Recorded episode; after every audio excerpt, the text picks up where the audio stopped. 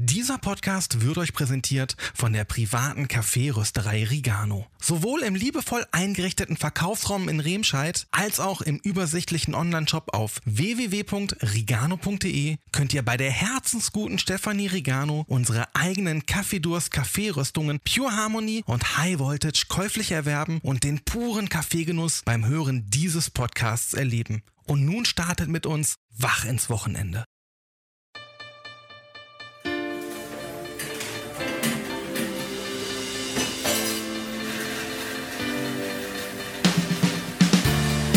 Kaffeedurst.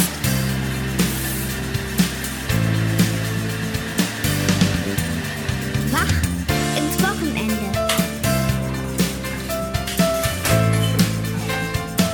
Mit Ben und Jay.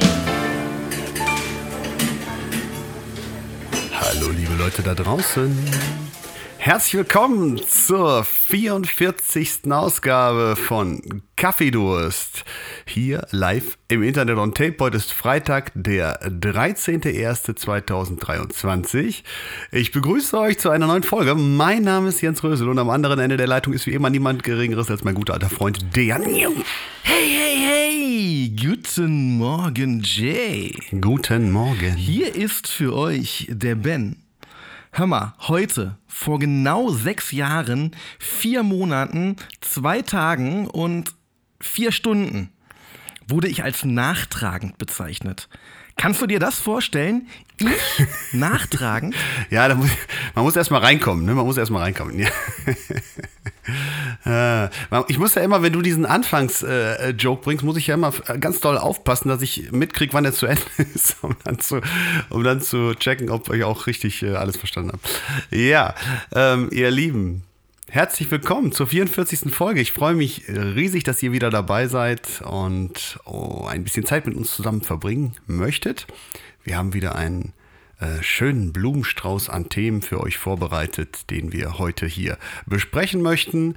Und wie immer schauen wir so ein bisschen auf das Feedback, was wir bekommen haben zur letzten Folge. Und da frage ich den Ben einfach mal, was bei dir so im Postkasten gelandet ist. Im Postkasten ist auch einiges gelandet, aber ich möchte viel lieber über das persönliche Feedback sprechen. Weil ähm, in der Cobra sind, und das war für mich schon etwas überraschend, viele Personen auf mich zugekommen und haben gesagt, und wollten Autogramm. Na, Quatsch. aber die sind gekommen und haben gesagt, du kennst mich nicht, aber ich höre dich jede Woche. Und Sehr schön. Die, dieses ähm, ganze Feedback, das war einfach grundweg positiv und ganz ehrlich, das tut natürlich schon gut. Äh, und es war eben auch wirklich schön, zu der einen oder anderen Person auch mal ein Gesicht zu sehen. Ähm, die Christina zum Beispiel aus der Nähe von Bingen, die hat uns ja schon das ein oder andere Mal auch geschrieben. Und jetzt konnte ich mich mit ihr auch mal ganz persönlich austauschen. Das war sehr, sehr nett. Und ähm, ja, so manche bisher sehr stille ZuhörerInnen, wie zum Beispiel die Nies aus der Nähe von Darmstadt oder die Nicole aus Frankfurt, die konnte ich jetzt auch mal persönlich kennenlernen und jetzt auch mal so, so einen ersten Eindruck von denen abbekommen. Und das war schon sehr, sehr cool. Aber halt generell, ne? Wenn ihr den Jay oder mich trefft und äh, sprecht uns einfach Ja. gerne auf den Podcast an, wenn euch danach ist. Genau, das könnt ihr immer machen und dann könnt ihr uns auch immer sagen, was euch gefällt, was euch nicht gefällt, ob ihr Themen habt, die wir hier besprechen sollen und äh, naja, was euch alles so einfällt. Ja, Cobra Soling, Jahresauftakt. Ja, ich meine, der Marco aus Holland hört uns ja auch relativ regelmäßig zu und äh, scheint sich dabei auch äh, ziemlich kaputt zu lachen. Daniel, was ist eigentlich Phase Kemper? Der hat nicht nur einen guten Job am Ton gemacht, sondern uns auch zu einer sehr rundum gelungenen Folge, wie er gesagt hat, gratuliert hat. Also dafür vielen Dank und Grüße gehen raus. Und für dich gab's noch von der Anja Rückendeckung. Oh. Wir beide, wir haben mal vor mehreren Monaten über die Bahn, den ICE gesprochen und wie lang man so in der Regel von Köln zum Frankfurter Flughafen benötigt. und auf dem Nachhauseweg am Sonntag ist sie genau diese Strecke gefahren.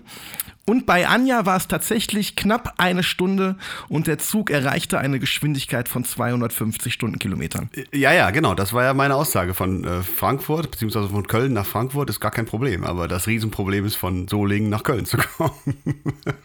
ja.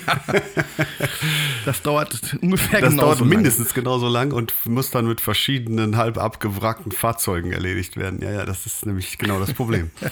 ja, ähm, Cobra Solingen. Wir wollten mal ein bisschen ja, zurückschauen, was eigentlich uns da so widerfahren ist. Und es war die erste große Show des Jahres, die erste große Doppelshow der Undivided Tour 2023. Und äh, ja, was soll ich sagen? Ich äh, bin begeistert. Es war ein wirklich perfektes Wochenende. Anders kann man das nicht sagen. Und möchte mich dafür nochmal bei allen ZuhörerInnen da draußen und auch Zuhörern bedanken, die mit vor Ort waren, die zahlreich erschienen sind und mit uns da gefeiert haben. Ja, und vielleicht für die zwei, drei HörerInnen, die nichts mit dem Begriff Cobra anfangen können. Wenn wir von der Cobra sprechen, dann meinen wir einen Musikclub in Solingen. Seit über 20 Jahren tritt Jays Band Bounce dort mindestens einmal im Jahr auf und das in der Regel direkt zu Jahresbeginn, quasi als Jahresauftakt. Ja, bevor du jetzt mit Mails zugeschossen wirst, ne? also sind 19 Jahre. Aber du darfst weitermachen, ja? Aber wenn die letzten beiden Jahre nicht ausgefallen wäre, wären es dann 20 gewesen? Nee, nee, wir haben das erste Mal 2004 in Solingen gespielt. Ah, cool. Aber habe ich ja nur die ersten zwei Jahre verpasst. Ja, ja, genau. Aber zum Vergleich, äh, ich würde behaupten, so, so die Cobra ist so für, für Bounce das, was das Münchner Olympiastadion für John Bon Jovi ist. Es reisen einfach wirklich Fans Ja. aus der ganzen Republik an, um an diesem Gig, und ich meine, dieses Jahr waren es zwei Gigs, teilzunehmen. Und ich meine, ihr hattet ja früher auch anstelle von einer Vorband immer ein sehr aufwendig selbst gedrehtes Video gezeigt. Und ihr habt halt auch immer lange versucht, das Vorjahr irgendwie zu toppen. Und das hat sich halt auch rumgesprochen und Cobra war immer anders und Cobra war immer besonders. Und ich möchte äh, an dieser Stelle auch euren Keyboarder zitieren. Scheiß drauf, Cobra ist nur einmal im Jahr. Ja, genau. Ja, es ist in der Tat ganz äh, besonderes Konzert und ähm, ja, wir haben damals sehr viel Wert darauf gelegt, unsere Show immer mit einem Intro-Video zu beginnen und äh, da gibt es ja auch diverse bei unserem YouTube-Channel, die man sich nochmal angucken kann. Und du hast halt in der Cobra eine große weiße Leinwand mit Motor, die man schon vor 15 Jahren runterfahren konnte. Und dann konnte man mit einem Beamer da drauf halt äh, Videos zeigen. Hm, Da ist ja auch einmal dieser Bounce Emergency Film gezeigt worden. Also es war ja eine halbe Stunde ungefähr oder ich glaube 25 Minuten oder so, äh, haben wir ja so einen kompletten Agentenfilm gedreht, der dann äh, lief und das war ja so die, die Spitze des Eisbergs. Ähm, und dann haben wir da in dem Jahr danach haben wir noch eine sehr schöne Videoproduktion gemacht. Das war dann der, der Einstieg für Bounce and Orchestra. Und ähm, da muss ich ganz ehrlich sagen, danach haben wir es dann gelassen, weil wir, ich weiß gar nicht mehr, ich glaube, es lag dann daran, dass wir irgendwie keine Zeit hatten in dem Jahr oder wir haben gesagt, wir machen es einfach mal nicht. Und ähm, die Reaktion danach war also beeindruckend. Ja. also es kam ziemlich exakt genau gar keiner, der dann gesagt hat, wie, ihr habt ja gar kein Video gemacht dieses Jahr.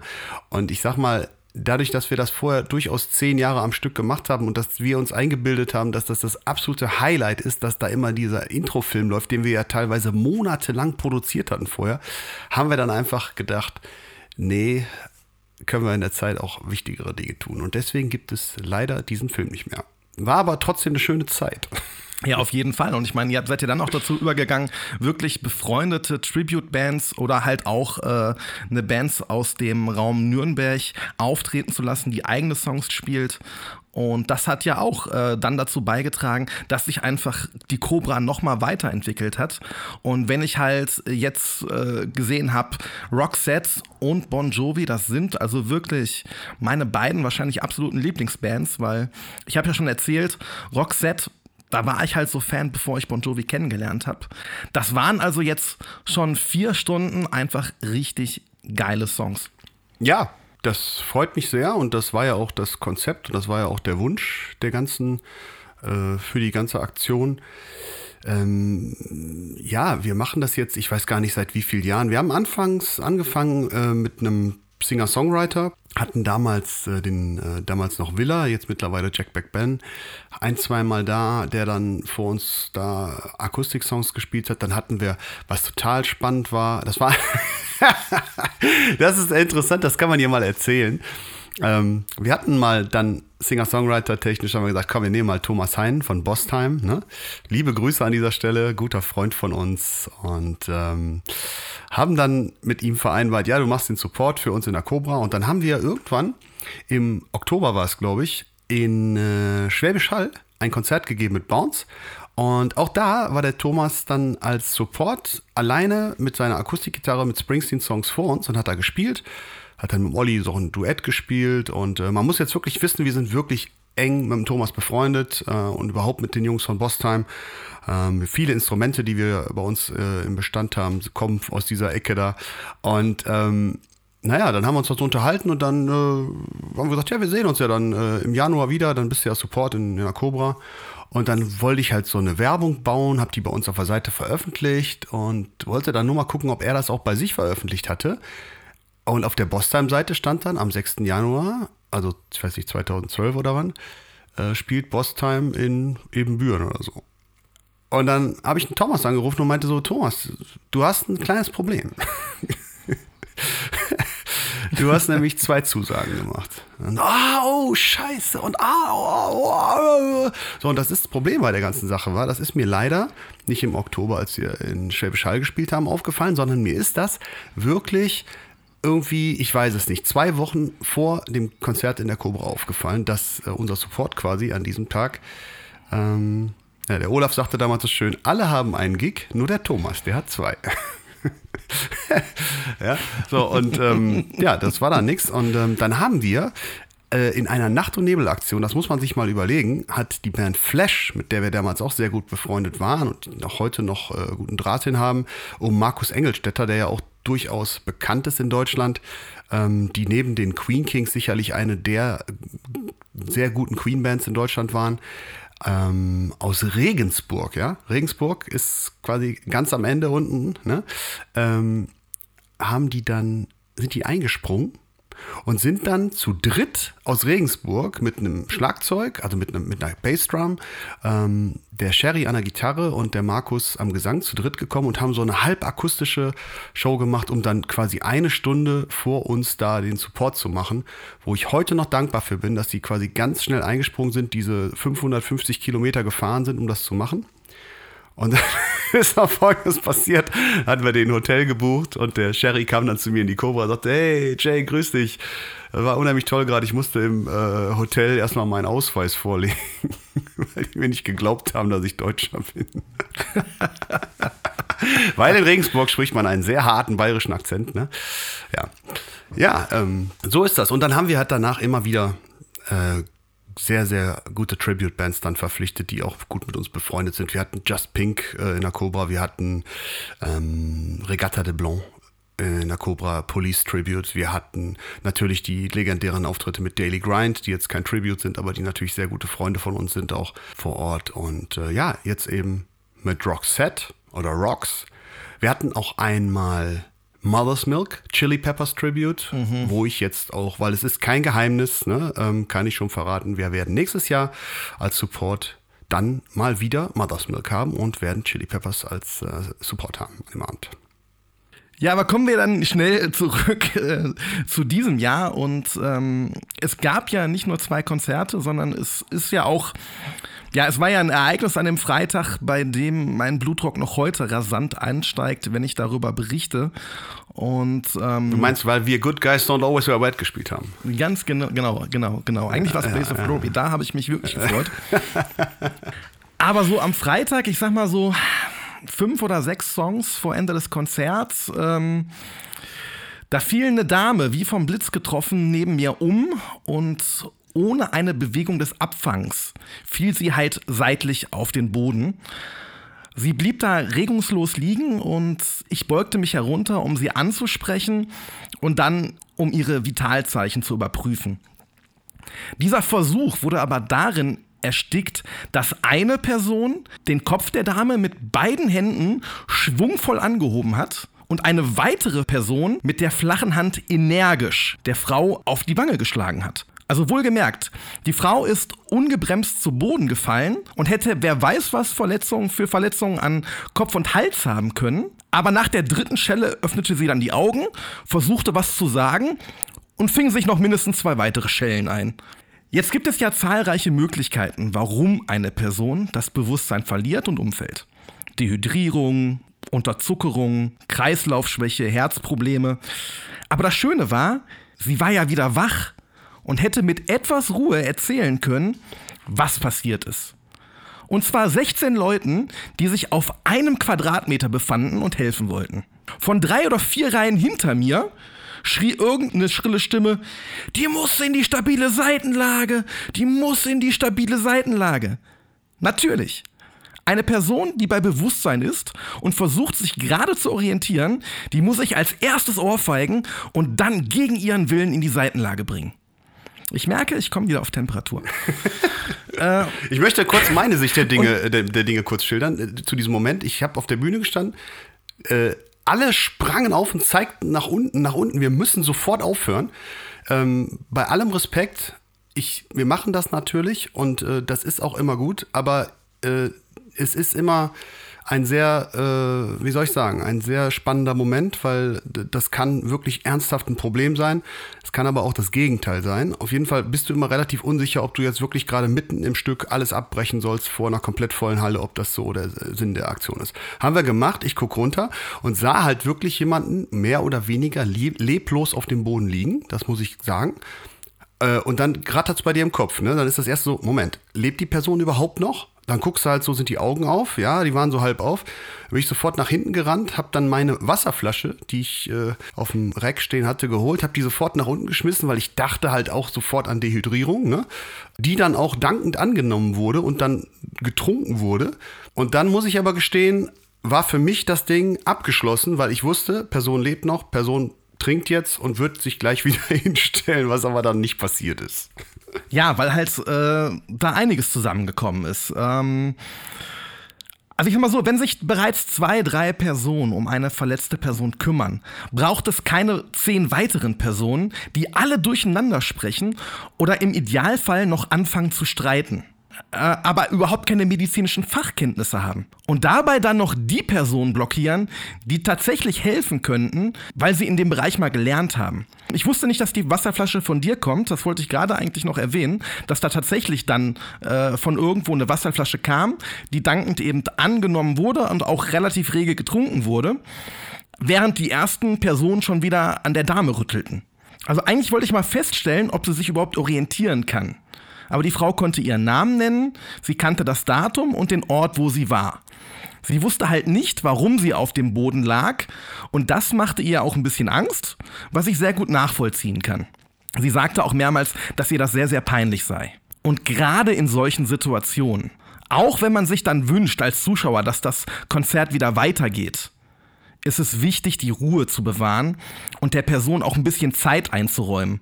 Man muss mit ihr ruhig kommunizieren. Als ihr erster Schock sich gelegt hatte, sagte sie ja auch, dass ihr linkes Bein nicht in Ordnung sei. Daraufhin prüfte ich mit einem Blick von oben bis unten das Bein. Und beim Fuß verharrte dann mein Blick. Das war um 90 Grad abgeknickt. Weil einige der vielen Personen um sie herum das nicht mitbekommen haben, sagte ich nochmal relativ laut, dass ihr Bein verletzt sei und sie deshalb nicht aufstehen könne. Das war für zwei Personen der direkte Anlass, das Bein nicht nur anzuheben, sondern auch noch zu versuchen, den Fuß wieder in die richtige Position zu drehen. Und, und das ist die Stelle, wo sich nicht nur mein Magen umdrehte. Alter. Also ich habe bei weitem nicht so reagiert, wie ich es mir gewünscht hätte, aber es reichte zumindest aus, dass die beiden Personen große Augen machten und sich wieder entfernten. Gleichzeitig im Rücken der verletzten Frau hatten jetzt zwei Übereifrige angefangen zu streiten, welches denn die ideale Technik wäre, die Frau wegzutragen. Ich rechnete jede Sekunde mit Handgreiflichkeiten und dem Einsatz von Fingernägeln in der Wangengegend. Das passierte aber Gott sei Dank nicht. Aber bevor man jetzt noch weiter anfing, an der wehrlosen Frau herumzuziehen, zu rütteln oder ihr über ihren Kopf wegzuentscheiden, fragte ich sie erstmal, ob es ihr recht sei, wenn wir sie vorsichtig aus der Halle tragen würden. Und die Antwort war relativ deutlich, nein, auf keinen Fall. Das hab dann wohl nur ich gehört, weil direkt wieder versucht wurde, sie anzuheben und das ohne sie vorher vorzuwarnen. Und einige Zeit später ist dann auch genau das passiert. Äh, sie wurde trotz der Beinverletzung aufgehoben, dass sie nur noch auf dem gesunden Bein stand.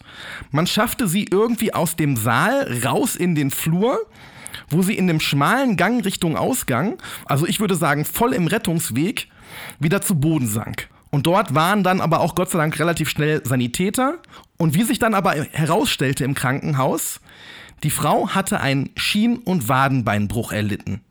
Und wenn ich mir jetzt noch mal überlege, was von den einzelnen Leuten dieser Frau zugemutet und angetan wurde, ey, das verschlägt mir immer noch den Atem.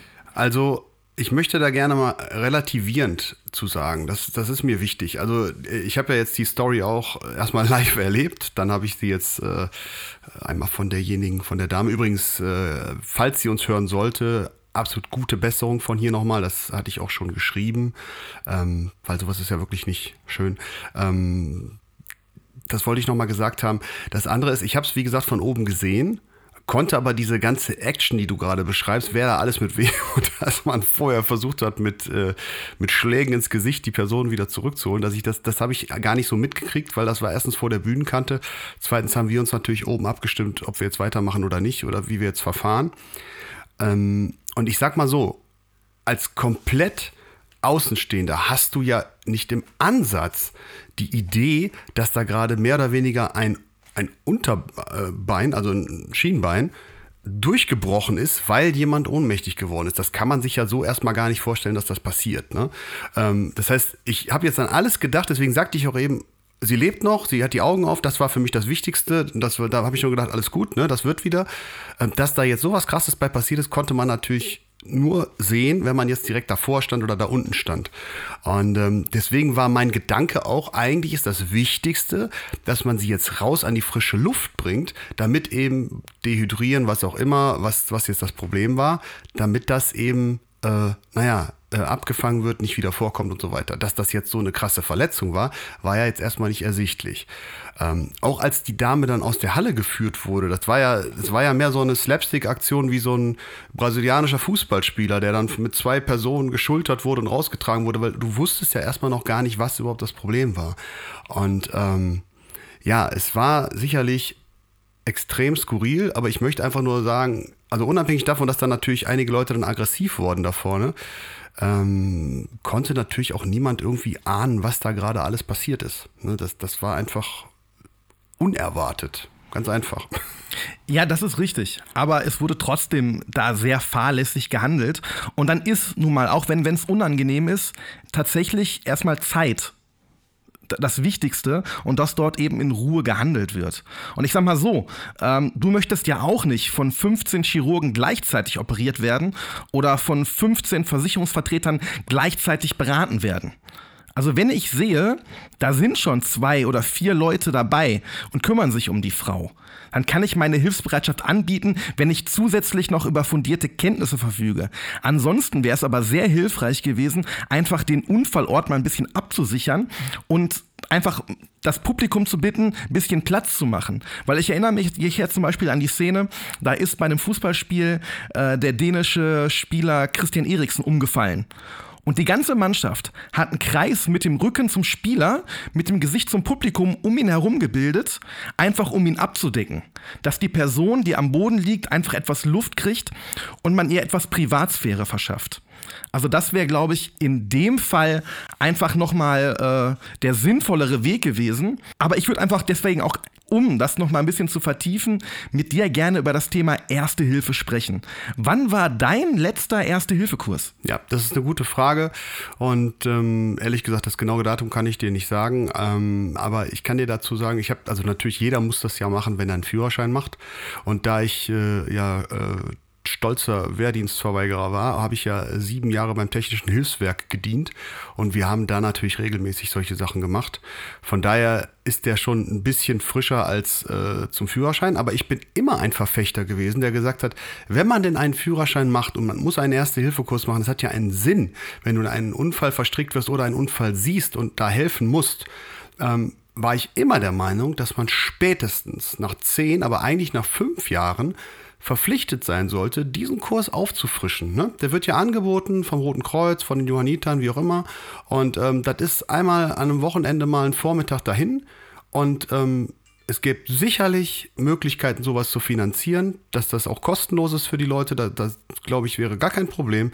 Ähm, aber das finde ich immer schon, dass das eigentlich total sinnvoll wäre, regelmäßig das aufzufrischen, weil das einfach wichtig ist. Aber ich kann es dir nicht sagen, wann mein letzter war. Es ist mit Sicherheit na, knapp 20 Jahre. Also ich kann dir relativ genau sagen, wann mein letzter war. Das war im September 2021.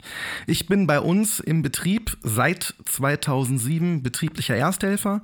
Und ähm, die Firmenpolitik ist eigentlich, dass sie es wirklich jedem Mitarbeiter ermöglicht. Und die Firmenleitung wünscht sich, dass es wirklich jeder Arbeitnehmer alle zwei Jahre auffrischt. Und ich nehme das halt dankend an. Und ähm, dadurch habe ich, würde ich schon sagen, eine gewisse Routine in den theoretischen Abläufen. Und das Erste, was man in so einem Kurs hört, ist einfach Ruhe bewahren. Wenn Sie an einem Unfallort ankommen, werden Sie nicht hektisch oder panisch. Versuchen Sie, einen kühlen Kopf zu bewahren. Die verletzte Person, die ist schon unsicher genug.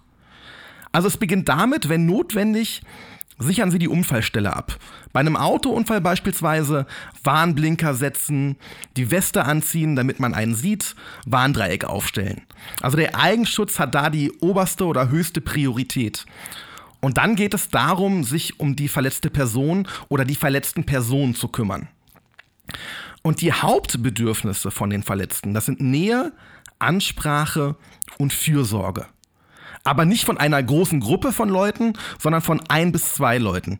Alles andere überfordert einfach die verletzte Person in der Situation. Und anstelle der Person ins Gesicht zu klatschen, sprechen Sie die Person erstmal an. Berühren Sie sie dann leicht am Arm oder an der Hand. Verschaffen Sie sich einen Überblick und dann muss man natürlich erstmal die 112 anrufen. Das hat äh, in dem Fall in der Cobra der Jörg gemacht, der Besitzer von der Cobra. Und ähm, früher war das ja so, dass man sich diese fünf Ws merken sollte. Äh, wo, wer, wie viele, welche warten. Das ist mittlerweile auch komplett überholt. Es gibt einfach nur noch Warten, weil diese Leitzentrale, die führt dich da komplett durch. Du musst gar nichts machen, außer Fragen beantworten. Die fragen als erstes, wo bist du? Und das fragen die darum als erstes, dass falls die Verbindung abbrechen sollte, aus welchen Gründen auch immer, wissen sie schon mal, wo sie hin müssen. Dann äh, wollen sie natürlich wissen, bist du derjenige, der Hilfe braucht oder ist das eine externe Person? Wie viele Personen sind verletzt und nach Möglichkeit, welche Arten der Verletzungen liegen vor? Und dann halt nochmal warten, vielleicht kommen gewisse Rückfragen, vielleicht ist irgendwas nicht verstanden worden oder es gibt vielleicht auch schon erste Empfehlungen, wie man jetzt reagieren sollte. Und dann gibt es natürlich drei Möglichkeiten. Ist die verletzte Person bei Bewusstsein, mit der Person sprechen und nicht gegen ihren Willen oder gar ohne mit ihr zu sprechen, die Körperposition ändern. Also solange sie nicht in einem brennenden Auto sich befindet und da raus muss, wenn eine Person sich was gebrochen hat, die liegt oder die legt sich schon selbst in eine Position, wie sie es am besten aushalten kann. Ist die verletzte Person nicht bei Bewusstsein, aber atmet augenscheinlich, dann bringt man diese Person in die stabile Seitenlage. Und äh, wer heute einen Kurs besucht, die stabile Seitenlage besteht nur noch aus zwei Bewegungen, nicht mehr aus vier, wie noch vor einigen Jahren. Das ist also alles überhaupt kein Hexenwerk mehr und nichts, wovor man sich zu fürchten braucht. Und ist die verletzte Person nicht bei Bewusstsein und hat keine sichtbare oder spürbare Atmung, dann wird halt wirklich die Herzdruckmassage und eine Beatmung, ob jetzt Mund zu Nase oder Mund zu Mund, ist egal. Das wird dann halt benötigt. 30 Mal mit dem Handballen, zwei Finger unter dem Knochen, der sich zentral zwischen den Brüsten befindet. Also wenn man eine Linie zwischen den Brustwarten zieht, zwei Finger weit drunter und dann mit dem Handballen 30 Mal drücken. Und ja, Mit einer hohen Wahrscheinlichkeit wird man dabei der Person eine Rippe brechen. Und nein, diese Rippe wird sich niemals ins Herz der Person bohren und sie töten. Das ist nur eine gebrochene Rippe. Keine Atmung und Herzstillstand sind schlimmer, das verspreche ich euch. Also, was ich jetzt an der Stelle nochmal sagen möchte, ist, und das finde ich jetzt eigentlich total interessant, ich als, ich sage jetzt mal als Laie, weil ich es eben knapp 20 Jahre nicht mehr gemacht habe, ich kenne natürlich auch noch nur diese komische Seitenlage, damals mit Arm unter den Körper, links rumdrehen, vorwärts wurde das, wenn du das dreimal nicht gemacht hast, weiß er schon gar nicht mehr, wie es geht. Ne? Ähm, und ich hätte jetzt intuitiv auch wie dieser jemand, der oder diejenige, keine Ahnung, hinter dir gerufen hat, äh, sofort in die stabile Seitenlage. Das wäre auch mein intuitiv erster Schritt gewesen. Und das finde ich jetzt super interessant, wie du das jetzt eben beschrieben und auch erklärt hast, dass das eben überhaupt nicht angebracht war, sondern erstmal ganz andere Dinge wie ansprechen und so weiter. Jetzt, wo du das sagst, ist mir das auch nochmal aufgefallen, dass das eben wichtig ist. Aber mein intuitiver Ansatz wäre gewesen, sofort, sofort stabile Seitenlage, weil die könnte sich ja erbrechen und so weiter. Ne? Äh, von daher, ja, ganz lieben Dank nochmal für deine Ausführungen hier zu dem Thema. Und ähm, ich denke und hoffe, dass wir euch da draußen hiermit, ja, dieses ganze Thema nochmal so ein bisschen aufräumen konnten, nochmal ein bisschen wachrütteln konnten, vielleicht euch motivieren konnten, äh, vielleicht freiwillig einfach nochmal so einen Kurs zu besuchen, wenn er eben in der Firma angeboten wird oder in welchem Zusammenhang auch immer. Ja, du, wir haben jetzt hier locker mal eben die erste halbe Stunde verbraten äh, und würde sagen, wir machen jetzt äh, ganz schnell weiter mit unserer ersten Kategorie von heute.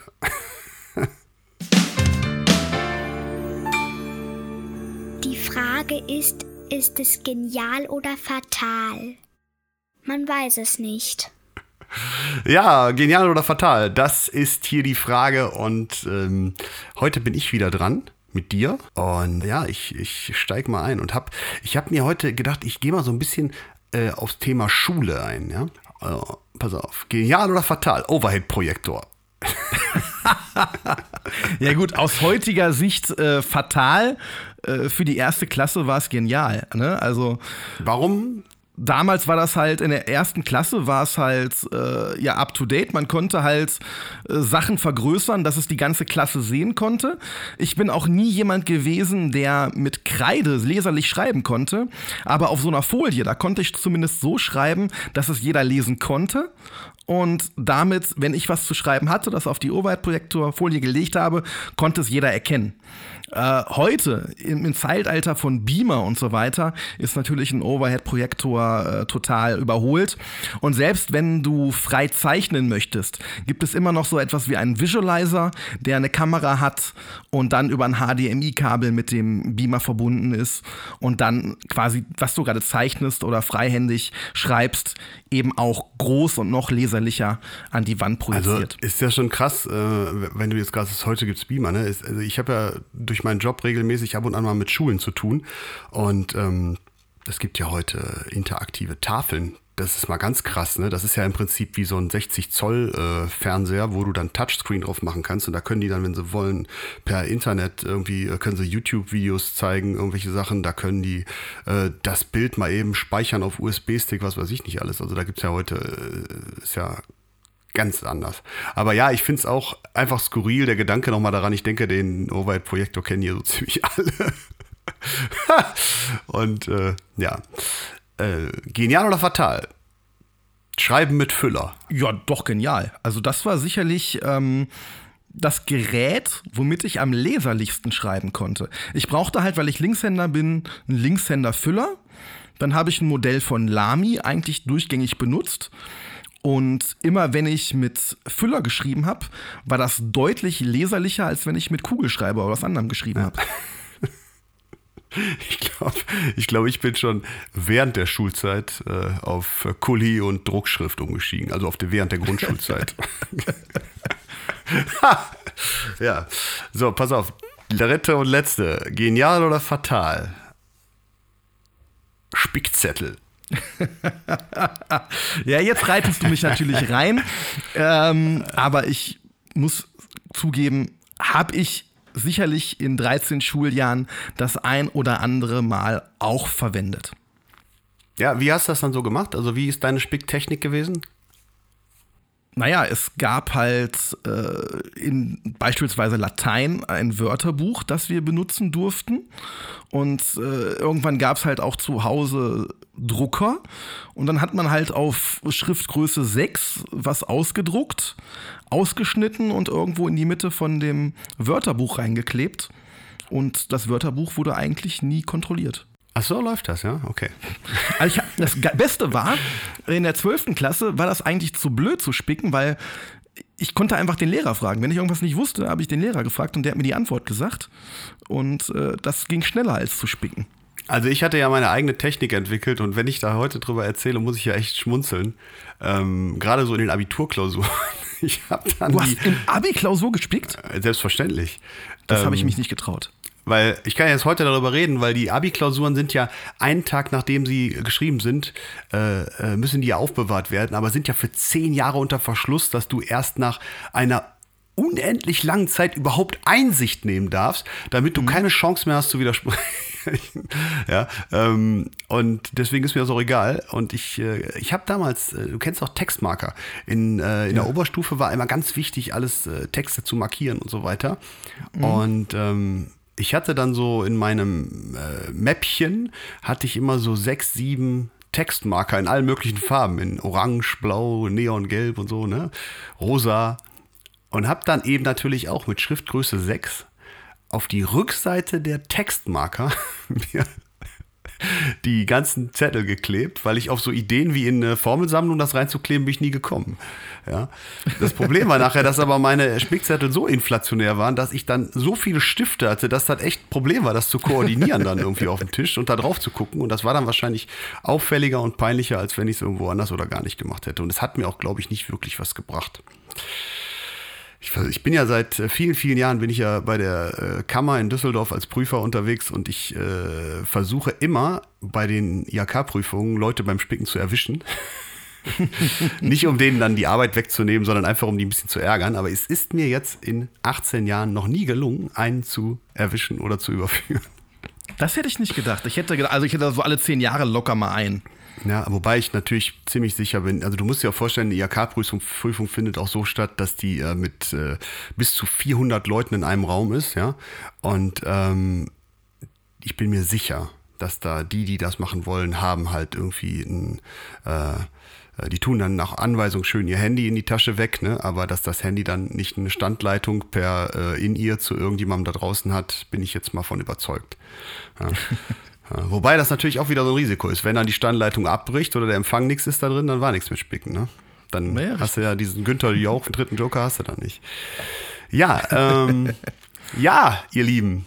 Krass, wir sind jetzt mal eben bei 40 Minuten und haben noch gar nicht richtig angefangen, denn wir reden ja über die 90er Jahre hier in diesem Podcast und heute kommt das Jahr 1992 zur Sprache und nachdem wir letzte Woche schon ganz viel Interessantes aus dem Jahr 1991 ausgegraben haben, haben wir uns heute mal das Folgejahr angeguckt und da ist so einiges im Topf und ich würde sagen, der Ben fängt einfach mal an. Lirum Larum Löffelstiel. Wer nicht fragt, der weiß nicht viel. Ja, fangen wir dann gleich mit dem absolut Negativen an. Ich glaube, das, was mir tatsächlich auch noch fast am präsentesten ist, sind die Ausschreitungen in Rostock-Lichtenhagen. Das waren wahrscheinlich die massivsten rassistisch motivierten Angriffe seit dem Zweiten Weltkrieg. Hunderte rechtsextreme Verbrecher steckten ein Wohnheim in Brand und 3000 Personen standen da drumherum und haben applaudiert. Ähm, durch den Fall des Eisernen Vorhangs und dem Krieg in Jugoslawien stieg die Anzahl an Asylbewerbern auf einen Rekord hoch. Und das Ganze wurde natürlich dann noch schön von der Bildzeitung befeuert. Und das gab so eine richtig emotionsgeladene, explosive Debatte um eben Asylbewerber und das endete in Fremdenfeindlichkeit, die halt wirklich an der Tagesordnung war. Und ich habe mal versucht, mir vorzustellen, was da los gewesen wäre, wenn es zu der, zu der Zeit schon soziale Medien wie Facebook oder Telegram gegeben hätte. Ich glaube, das hätte noch ganz, ganz anders ausgehen können. Und so, ich finde ich find das auch schon absolut furchtbar. Und wenn man sich ab und zu noch mal, noch mal diese Bilder in den Kopf ruft, Also ganz, ganz dunkle Ja, das Stunde stimmt. in der deutschen Das habe Geschichte. ich auch als ersten Punkt hier bei mir notiert und ähm, ich habe dann sofort, äh, folgt dann natürlich noch dieser Angriff auf das äh, Asylantenwohnheim in Solingen. Das war ja auch nicht zur gleichen Zeit, war ja viel später, aber das äh, schwingt dann auch direkt noch mit. Aber es gab ja nicht nur das, sondern es gab ja auch äh, erstmal offensichtlich positive Dinge, die 92 passiert sind. Ich habe hier irgendwo gefunden, dass die USA mitgeteilt haben, dass alle taktischen Atomwaffen aus Europa abgezogen worden sind. Jetzt muss man natürlich sagen, ne, wir haben ja heute wissen wir ja mehr denn je aus aktueller äh, Presse, dass es einen riesenweiten Unterschied zwischen taktischen Atomwaffen und strategischen Atomwaffen gibt. Denn die strategischen sind natürlich noch da. Und ähm, ich bin mir auch mittlerweile ziemlich sicher, dass in Europa ähm, auch von den USA wieder taktische Atomwaffen stationiert sind. Das kann gar nicht anders sein. Wobei ich auch eigentlich ziemlich sicher bin, wenn sie nicht stationiert sind, ist es mit ähm, auf, dem, auf dem Luftweg wahrscheinlich eine Nummer von einem Tag wieder welche zu stationieren. Ne? Das, äh, die, denn die Basen gibt es ja alleine in Deutschland, äh, wenn wir jetzt mal nur Rammstein betrachten, äh, genug. Ähm, Bill Clinton wird 42. Präsident der USA.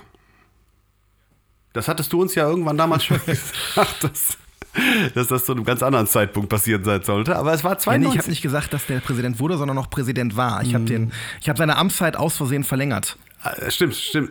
Stimmt, du hattest, äh, du hattest Bush vergessen, ne? Du hattest Bush im Sinne von 11. September vergessen, genau. Ja, äh, Microsoft bringt Windows 3.1 auf den Markt. Daran erinnere ich mich tatsächlich gut. Und das ist, das ist eine, eine fette Meldung eigentlich, weil das war ja damals so, ähm, ich denke, die Jüngeren können es gar nicht wissen heutzutage. Für uns damals war das so, ähm, es gab, wie wir schon mal gesagt haben, auf der einen Seite damals für Jugendliche und so weiter viel so Spielecomputer, Amiga aus dem C64 hervorgegangen. Und dann waren die ersten Sachen so auf einem PC verfügbar in Klötzchengrafik. Und irgendwann gab es dann so ein Programm, ja, das hast du gestartet und das war dann so eine grafische Oberfläche auf DOS. Also du hast nicht mehr alles auf schwarzem Hintergrund mit Buchstaben gemacht, sondern du hast auf einmal so Schubladen gehabt, die man anklicken konnte und so und Bildchen. Und das war damals Windows 3.1. Äh, ein, was für ein Siegeszug. ja, vor allen Dingen hat das ja, glaube ich, schon äh, Solitär und Minesweeper mit sich gezogen. Äh, Das kann ich ehrlich gesagt gar nicht genau beantworten, was da jetzt die Version 3.1, die folgenden Versionen hatten. Ähm, ich, für mich ging es dann in erster Linie danach weiter mit äh, NT 4.0. Das war ja eine, ein Meilenstein, weil, weil das erste richtig netzwerkfähige Windows dann war. Ähm, aber wie gesagt, 18. März 92, Windows geht an den Start. Das ist, glaube ich, eine ziemlich, äh, ein ziemlich dicker Meilenstein. Übrigens, was total untergegangen ist, drei Monate später geht das D-Netz in Deutschland an den Start. Ne? Ja. Also theoretisch erste Handy-Versuche. Äh, Versuche.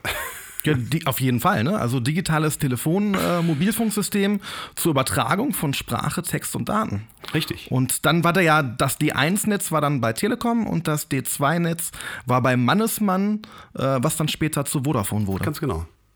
D2 Mannesmann, ja. Basic Instinct kommt im März in die Kinos. Ja, den habe ich natürlich auch drauf.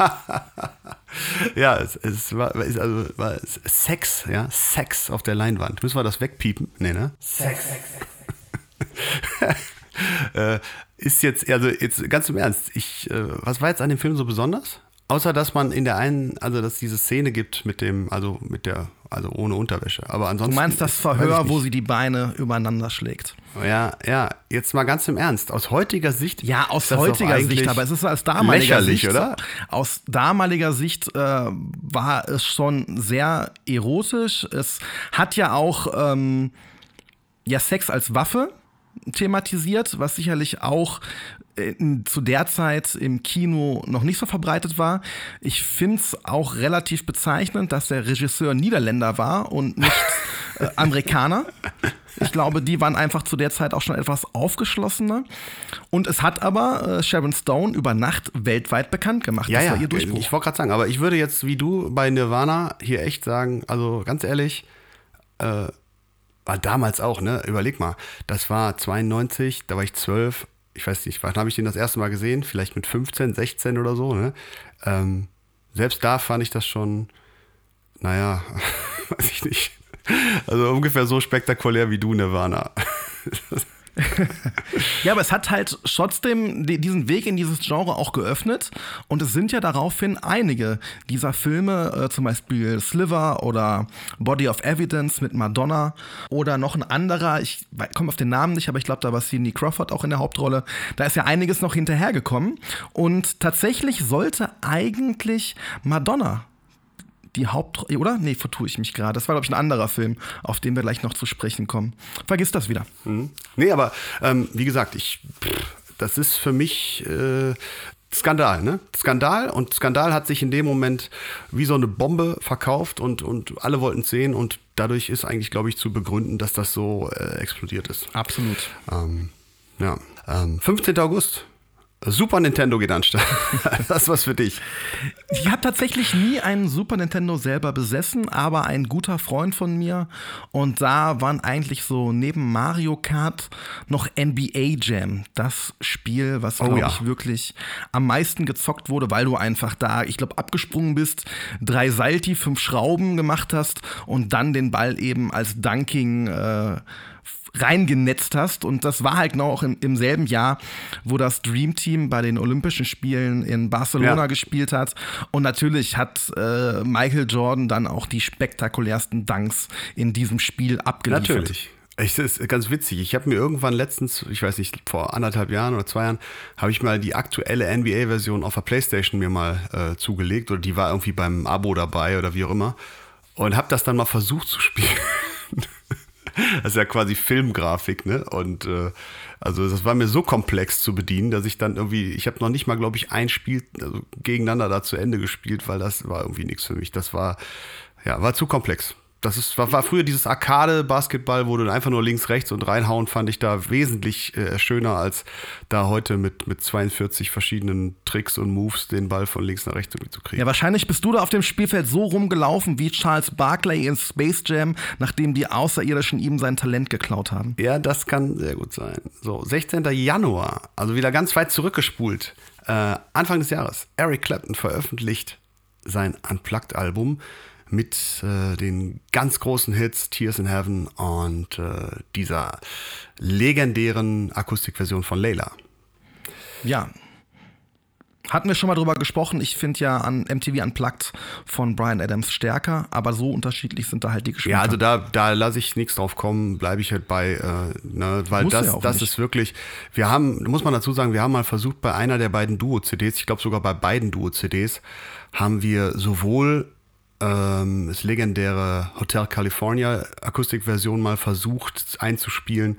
Und wir haben halt auch dieses offensichtlich kurze, kleine Layla von Clapton, was wir jede Woche eigentlich spielen, versucht einzuspielen. Und das ist halt so brutal groovy und, und es muss so, so dahin gerotzt und, und, und einfach so, so, ja, so, das, das können halt nur ähm, richtige Musiker.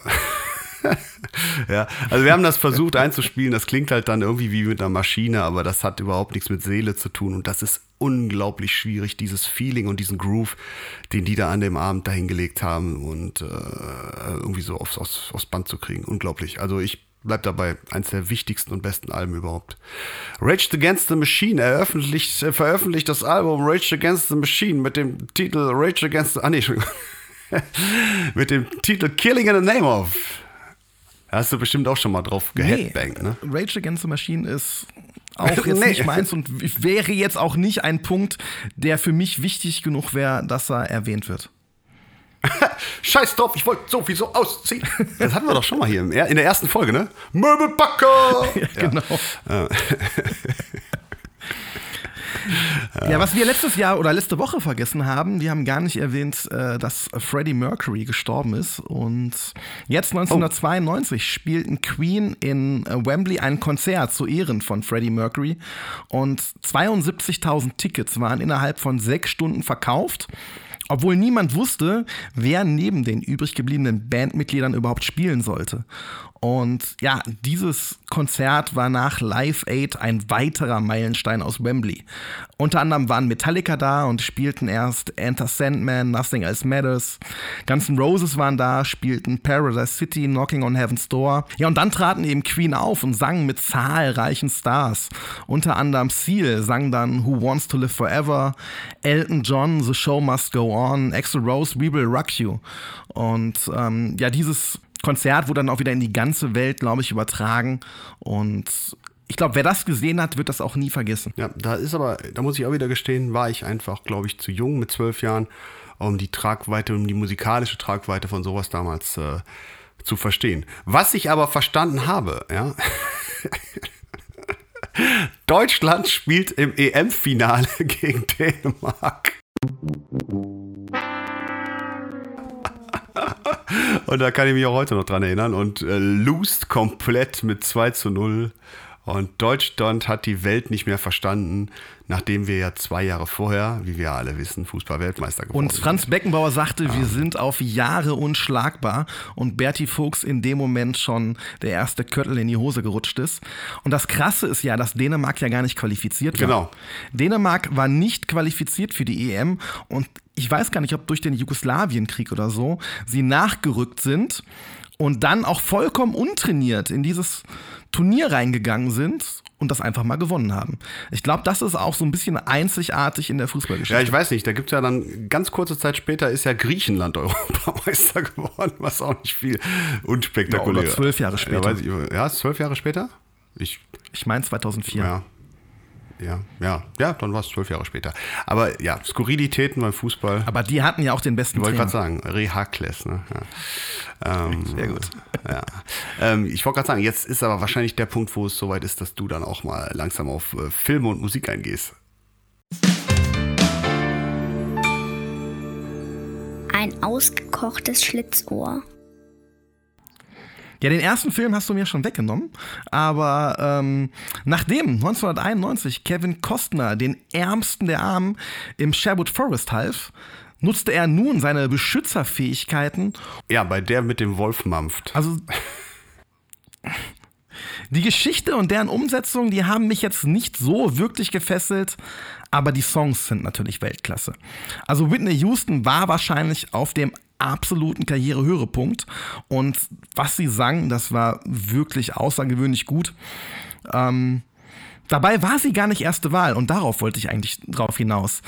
Madonna sollte ursprünglich die Hauptrolle übernehmen, aber Kevin Costner weigerte sich, mit Madonna zusammenzuspielen und so wurde dann Whitney Houston verpflichtet. Krass, das wusste ich nicht. Und 1992 ähm, das war, dann war ein Film, den ich wirklich im Kino gesehen habe. Und da war auch die Musik im Vordergrund. Und da hat mir die Story auch besser gefallen. In Sister Act versteckt sich Whoopi Goldberg in einem Kloster im New Yorker Stadtteil Harlem vor bösen Gangstern. Und aus Langeweile tritt sie dem Chor bei und bringt eine Veränderung in diesen gesamten Orden. Im Finale singt sie dann auch vor Papst Johannes Paul II. I Will Follow Him. Und ebenso wie Bodyguard ist auch Sister X ein wesentlicher Bestandteil meiner CD-Sammlung. Ja, kann ich verstehen. Guter Film. Absolut. So, mein Freund. Und äh, du hast ja letzte Woche die Alben aus ja. dem Jahr 1991 hervorgehoben. Also das heißt, mehr Filme gab es nicht, ja? Gab schon, aber die Zeit ist etwas knapp. Und ah, okay, okay. Äh, wenn die mhm. Folge nicht 1,35 lang werden soll, springe ich jetzt zu den Alben. Und da hast du ja 1991 einige hervorgehoben. Gibt es 1992 denn auch ein Album, das du erwähnen möchtest? Hm? Pass mal auf, ich, ja, ich möchte eine Sache mal eben erwähnen. Also, wenn man sich diese äh, Charts und so weiter anguckt, ne? Ich habe mir, hab mir das angeguckt und habe mir mal die Charts in Deutschland angeguckt, die 1992 übers ganze Jahr äh, Wochen halt in den Charts waren. Und jetzt lese ich dir die Titel vor und du wirst merken, dass du jeden Song, der da drin ist, so komplett die Melodie im Kopf hast, ja? Fängt an mit Salt and Pepper, Let's Talk About Sex, ja? Kennst du. So. Dann, äh, U96 damals hat ähm, Alex Christensen, Das Boot, war 13 Wochen auf Platz 1 in deutschen Charts. Ne, hast du die Melodie von, von dem Ding und dann dieses komische äh, Vocoder, Das Boot, ne, ist, äh, ist auch noch präsent. Dann Mr. Big to Be With You war vier Wochen auf eins. Kennt jeder allein schon vom dynamischen Duo. Dann Snap, Rhythm is a Dancer war zehn Wochen auf eins, ja. Übrigens total interessant, äh, die Musik zu Rhythm of the Dancer hat äh, Benito Benitez, also Künstlername, und John Virgil Garrett III. und auch den Text haben, also das ist ja dieses äh, Produzentenduo Snap damals geschrieben. Merken wir uns, Benedito Benitez und John Virgil Geld III. Dann hat Dr. Alban mit It's My Life äh, acht Wochen den Platz 1 besiedelt, bevor dann Sweat Alalalalong von Inner Circle auf 1 zwölf Wochen lang war. Kennt auch noch jeder. Ne? Und ganz am Ende gab es dann More, More, More. Ja, mit äh, Captain Hollywood Project. Und äh, Captain Hollywood Project hat, jetzt pass auf, hat die Rechte an dem Song More More, More hat Michael Eisele, Dietmar Stehle, Oliver Reinecke, Frank Schlingloff, Giora Schein, Noisy Katzmann und Benito Benitez und John Virgil Garrett III. da hat man sich die GEMA einfach noch durch acht geteilt, weil man hat dann irgendwie diesen Refrain äh, einfach äh, gewinnbringend in die Charts geworfen. Ja, aber was daran echt ja. krass ist, ne? Du hast wirklich jeden Song, kennst du davon? Ja, nee. Heute äh, keinen. So, jetzt bist du dran. Es war noch November Rain, Knocking on Heaven's Door, Nothing Else Matters, How Do You Do, I Can't Dance, Friday I Am in Love. Das sind ja, aber war nicht, aber war nicht auf eins, ne? Die waren nicht auf eins, aber die sind halt in dem Jahr rausgekommen. Und äh, wenn ich jetzt genau. die Wahl habe zwischen äh, dem Boot und How, Rhythm is und How Do You Do oder, do you oder do. Äh, ja. Knocking on Heaven's Door, dann weiß ich, was ich wähle. Und nochmal, ich, ich gehe da nochmal drauf zurück. 1991 hast du die Alben hervorgehoben und ich möchte von dir wissen, ob es 1992 ein Album gab, das du besonders ja. erwähnen möchtest. Ja, zum Beispiel Westernhagen, ja, ja. Mhm, Habe ich auch. mhm. ähm, genau. Ähm, Michael Jackson Dangerous. Sehr, sehr wichtiges Album. Richtig, richtig dick. Ähm, Genesis, We Can't Dance, mindestens genauso wichtig. Aber ähm, was hier überhaupt nicht vorkommt in den Charts, aber was das Wichtigste von allen ist, ist natürlich dein Lieblingsinterpret. Und die Band, die ich jede Woche auf der Bühne repräsentieren darf, Keep the Faith von Bon Jovi, kam 1992 raus und ist meiner Meinung nach, ich weiß, damit stehe ich äh, nicht ganz alleine, aber auch nicht äh, in der Mehrheit, für mich mit Abstand das beste Bon Jovi-Album aller Zeiten. Gehe ich wahrscheinlich mit, einfach auch, weil es für mich das emotionalste ist. Ähm 1990 dachten ja schon viele, dass es mit Bon Jovi vorbei wäre. Es gab viele Differenzen und dann war das eben einfach das Comeback. Das war ähnlich wie New Jersey auch ursprünglich als Doppelalbum geplant. Guns N' Roses haben es mit Use Your Illusion 1-2 durchgezogen. Äh, bei Bon Jovi hat das Management gesagt, aus den 30 Songs nehmen wir die 13 stärksten raus. Ein Song wie Radio Saved My Life Tonight war auch aus der Zeit, wurde dann 2004 erst veröffentlicht. Aber bei dem Album hat sich ja nicht nur der Sound verändert zu den vorherigen Alben, auch seine Frisur. Das Album sollte eigentlich vorher Belief heißen, aber die Namensrechte lagen bei Nike. Und ich persönlich finde auch, dass ähm, Keep the Face die bessere Wahl ist. Ich finde auch die Songs, die sind ja länger, deutlich länger als bei Slippery When Wet. Was war bei New Jersey auch schon so ein bisschen der Fall. Dadurch war es noch ein bisschen ausgefeilter, die Songs waren ein bisschen detailverliebter und gerade der Titeltrack, Keep the Face, der ist für mich noch stärker als Living on a Prayer. Das mag auch am Text liegen, aber auch einfach live. Der Song hat nochmal so viel Dynamik, Power, Energie. Also wenn man nicht nach dem besten Song der Welt fragen würde, würde ich wahrscheinlich Keep the Face antworten. ich sag zum Olli immer, wenn wir uns äh, nachdem äh, der Song vorbei ist, umdrehen und die Klampfen wieder wegstellen, gucke ich ihn immer an und sage jedes Mal immer den gleichen Spruch und sag mal, Keep the Face kannst du immer spielen. Das ist, äh, das funktioniert live immer, aber es ist nicht nur das Stück, sondern es ist einfach die ganze Art und Weise, wie diese Platte von äh, Bob Rock damals produziert worden ist, ist so brutal gut, dass, ähm, ja, ich bleib dabei. Das ist für mich mit Abstand das beste Bon Jovi-Album, was je produziert worden ist. Ja. Roxette Tourism noch so ganz nebenbei, ne, wurde auch, äh, kam auch in die Charts und ähm, ja. ja, das war auch wieder ein extrem starkes Jahr und einfach tolle Musik. Iron Maiden, Fear of the Dark. Ja, Iron Maiden ist bei mir wieder leider so ein bisschen wie bei dir. Ähm, Nirvana. ja. Ja, also generell würde ich mir auch keinen Iron Maiden Gig angucken, aber Fear of the Dark und Run to the Hills sind für mich schon Songs, die ich ja. immer mal ja. wieder gerne hören kann. Stimme ich dir zu. Ja, ihr Lieben, Stunde ist voll. Ein bisschen haben wir noch. Die Geburtstagskinder des Tages sind noch am Start. Das Geburtstagskind des Tages. Die, Geburts ja. die Geburtstagskinder des Tages. Ziehen wir ähm, alle wir durch? ziehen einfach ganz schnell alle durch und bleiben nicht zu lange bei den Einzelnen hängen. Geburtstag hat heute Joko Winterscheid. Joko Winterscheid, was sagst du denn? Ja, er wird 44 und ich befürchte, Joko und Klaas sind für die heutige Generation das, was für uns Stefan Raab war. Frech, am Puls der Zeit, neu, nur dass es eben zu unserer Zeit noch Grenzen gab. Also Raab hat sich vor laufender Kamera nie übergeben und Raab in Gefahr hatte für mich immer mehr Niveau als Duell um die Welt. Ähm, seine ersten Erfahrungen sammelte er als Moderator 2005 bei MTV. Aber wofür man bei einem Sender, der eigentlich nur noch Handyklingeltöne präsentiert und Reality-Shows zeigt, einen Moderator braucht, verstehe ich jetzt auch nicht ganz, aber ist ja auch egal. Und ähm, dann fing er eben an, 2011 auf ZDF Neo mit Klaas Neo Paradise zu machen. Er hatte eine Sendung mit Olli Schulz bei Radio 1 und dann ging eben noch Zirkus Halligalli bei Pro7 auf Sendung. Ich habe mir da mal die ersten zwei, drei äh, Sendungen angeschaut und ähm, habe dann schnell gemerkt, entweder bin ich dafür zu alt oder ist es einfach wirklich schlecht. Und bezeichnend war, die hatten einmal Jürgen von der Lippe als Gast. Und dann wurden irgendwelche Clips gezeigt und die durften nicht lachen. Und Joko und Klaas, die haben sich scheckig gelacht und Jürgen von der Lippe saß da mit versteinerter Miene. Und ähm, dann haben sie gesagt, wie schaffst du das, wie schaffst du das? Und der Jürgen hat mir einfach aus der Seele geredet und gesagt, das ist ja gar nicht lustig. ja, ich, ich habe auch ein bisschen das Problem, dass mich das, ähm, also ich finde erstmal gut, dass es die beiden gibt.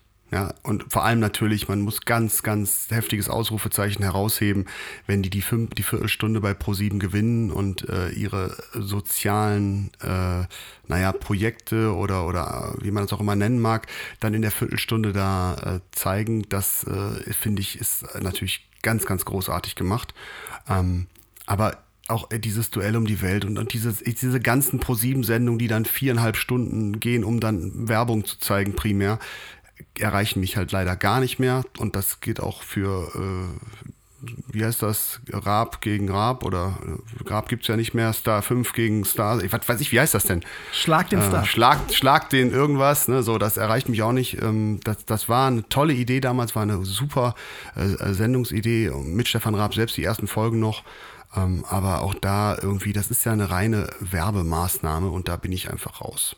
Von daher trotzdem herzlichen Glückwunsch an Joko Winterscheid zum Geburtstag und äh, alles Gute für die Zukunft.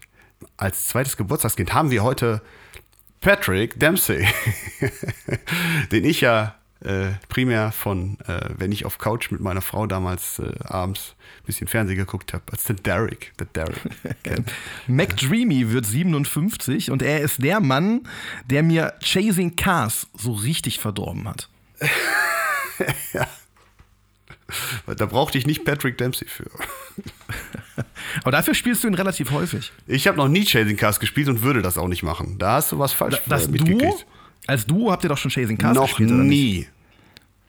Noch nie. Würde ich auch nicht mitspielen, würde ich die Bühne verlassen in, im Stil eines bekannten Bassisten.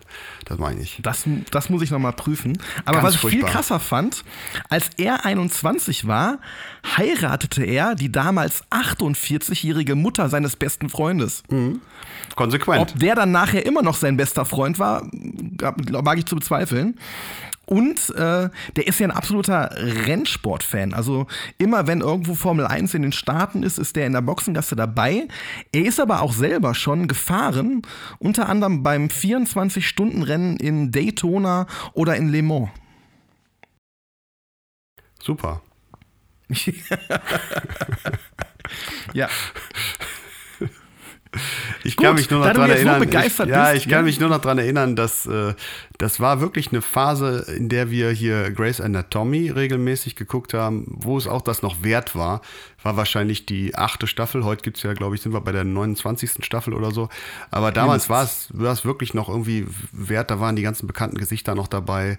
Ähm, ja, regelmäßig dran zu bleiben. Irgendwann hat sich das dann im Sande verlaufen auch wieder, ja. Ja, und jetzt kommen wir zum letzten Geburtstagskind, der aber erst morgen Geburtstag hat. Und es ist Howard. Ich möchte gern mal auf Klo again. Carpendale. Ja, er wird 77 und du hast schon wieder diesen wunderschönen Akzent nachgemacht. Und ich muss, ich habe ja schon mal gesagt, also diesen südafrikanischen Akzent, ich liebe den. Ich, ich kann Howard Carpendale stundenlang zuhören, wenn der spricht, weil ich einfach diesen Akzent dermaßen charmant finde. Also in meinen Top 3 ist dieser Akzent mein Lieblingsakzent. Und er startete oder er versuchte seine Karriere zu starten als Elvis-Imitator in Südafrika. Das klappte aber nicht. Dann kam er nach England, über England nach Norddeich und von Norddeich nach Köln.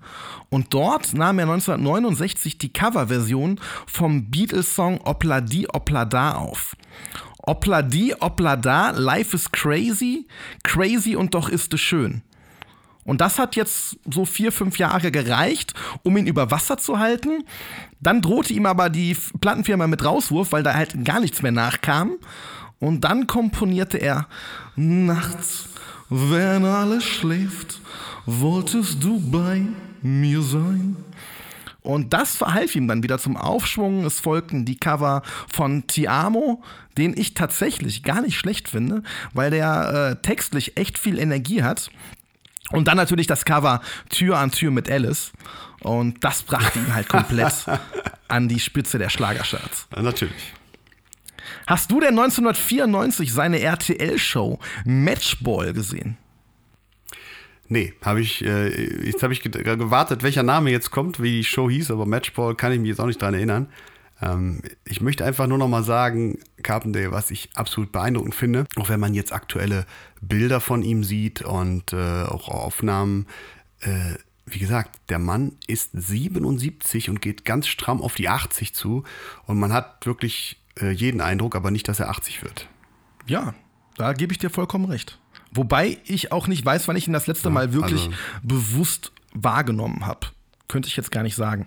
Aber auch Roland Kaiser sieht man ja irgendwie regelmäßig äh, auf den Subdritten MDR irgendwas mit seiner super Weihnachtsshow und der ist ja, glaube ich, äh, nicht viel jünger. Ne? Also die scheint, Schlager scheint jung zu halten. Schlager scheint äh, man auch nach der Rente noch zu machen. Ja, nicht bei jedem. Wenn ich mir Gildo Horn angucke, der sieht älter aus, als er ist. Ja, das stimmt. Ja, Howard Carpendale morgen. Schon mal herzlichen Glückwunsch vorträglich. So, äh, wir müssen jetzt hier mal langsam zum Schluss kommen. Ja. Und äh, da haben wir wie immer die zwei, die sich das wünschen, unsere ZuhörerInnen und wir beide unsere Favorite-Kategorie, meine Damen und Herren, extra für Sie hier in dieser Sendung. Jetzt wird es eventuell lustig. Oder auch nicht. So, und äh, du bist heute wieder dran, mein lieber Freund. Ja, und in der letzten Staffel habe ich ja äh, Chats von eBay Kleinanzeigen vorgelesen. Und ich bin jetzt auf Gespräche gestoßen zwischen Piloten und dem Tower. Und äh, folgendes Gespräch soll stattgefunden haben. Der Tower. Hallo, 707. Um Lärm zu vermeiden, schwenken Sie bitte unverzüglich 45 Grad nach rechts. Daraufhin der Pilot. Was können wir in 35.000 Fuß Höhe schon für Lärm machen? Daraufhin der Tower, den Krach, wenn Ihre 707 mit der 727 vor Ihnen zusammenstößt. Ich dachte, jetzt kommt noch eine Antwort vom Piloten. Nee. Das war's schon. Aber ich finde also ich, ich stelle mir oh. sowas ja auch immer vor und das ist dann immer für mich Realsatire und das ist für mich eigentlich immer noch lustiger als irgendwelche konstruierten Witze. Aber, Aber das ist äh, wirklich passiert, oder was? Laut dieser Internetseite ja. Okay. Also da scheint auch schon eine gewisse Leichtigkeit dennoch in der Kommunikation da zu sein. Aber mit diesem Brüller ist die Folge durch. Und ich soll der Steffi, der Frau von meinem Nachbarn, dem Micha, du weißt schon, helfen, einen zusammengerollten Teppich im Wald zu vergraben. Eigentlich wollte der Micha wohl helfen, aber der sei wohl auf unbestimmte Zeit gerade verreist. Ja, ihr Lieben. Herzlichen Dank, dass ihr heute wieder unsere Gäste wart und vor allem, dass ihr bis zum Ende durchgehalten habt. Ich denke, gerade die Geschichte mit der ersten Hilfe war es wert, dass wir da so ausführlich drüber gesprochen haben und ähm, ja, äh, auch nochmal erzählt haben, was wirklich alles passiert ist und was passieren kann. und hoffe und denke, dass wir alle daraus gelernt haben. Es hat mir heute wieder sehr viel Freude gemacht, hier diesen Podcast äh, mit dem Band für euch aufzunehmen. Und ähm, ich verbleibe wie immer mit den Worten, wenn es euch gefallen hat, dann erzählt es weiter. Gebt uns eine Bewertung bei Spotify, das wäre super. Und wenn es euch nicht gefallen hat, behaltet es für euch. Wir sehen uns nächste Woche wieder. Kommt gut ins Wochenende. Ciao. Mein lieber Jay, ich bedanke mich auch bei dir und bei euch da draußen fürs Zuhören. Ihr habt sicherlich auch gemerkt, dieses Thema Erste Hilfe, das liegt mir auch ein bisschen am Herzen und das, was da passiert ist, das sollte sich nach Möglichkeit nicht nochmal so wiederholen. Von daher, wer vielleicht das als Anstoß nimmt, einen Erste-Hilfe-Kurs nochmal zu besuchen, ähm, ich fände es großartig. Aber jetzt startet erstmal mit uns wach ins Wochenende. Tschüss. Ciao.